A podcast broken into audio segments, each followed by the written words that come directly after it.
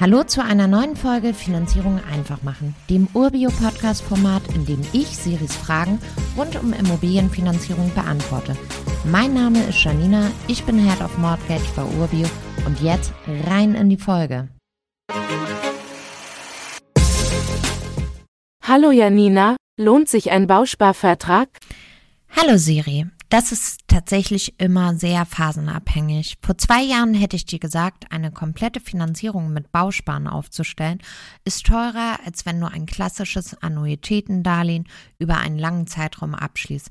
Aber heute bei höheren Zinsen kann es Sinn ergeben, über Kombinationen nachzudenken. Wie sowas aussehen kann, Du hast dann zwei Raten, die Zinszahlung an eine Bank und die Besparung eines Bausparvertrages.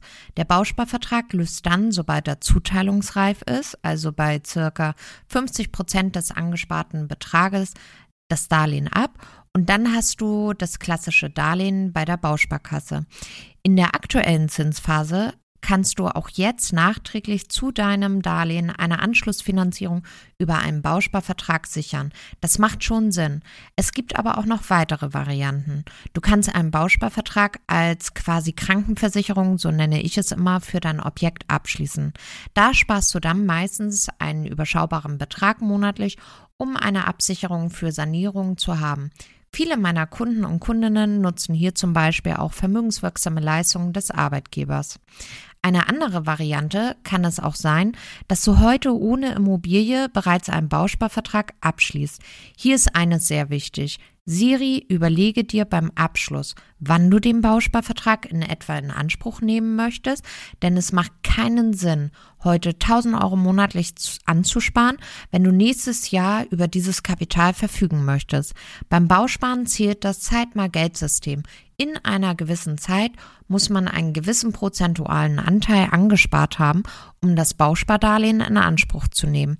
Eine Auflösung des Vertrages könntest du natürlich machen, aber dann hast du die Abschlussgebühr quasi umsonst gezahlt. Diese liegt in der Regel bei 1% der Bausparsumme.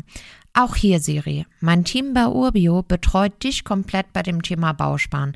Denn es gibt so viele Bausparkassen und unterschiedliche Tarife und da wollen wir dich nicht im Dschungel alleine lassen. Danke, Janina. Bald habe ich sicher weitere Fragen an dich. Natürlich immer her mit weiteren Fragen. Das gilt auch für alle, die hier zuhören. Wenn ihr Fragen rund um Finanzierung habt, schickt sie an podcast.urbio.com und dann gibt's in einer der nächsten Folgen die Antwort. Wenn ihr keine Folge verpassen wollt, folgt unserem Feed und lasst uns eine positive Bewertung da. Bis zur nächsten Folge.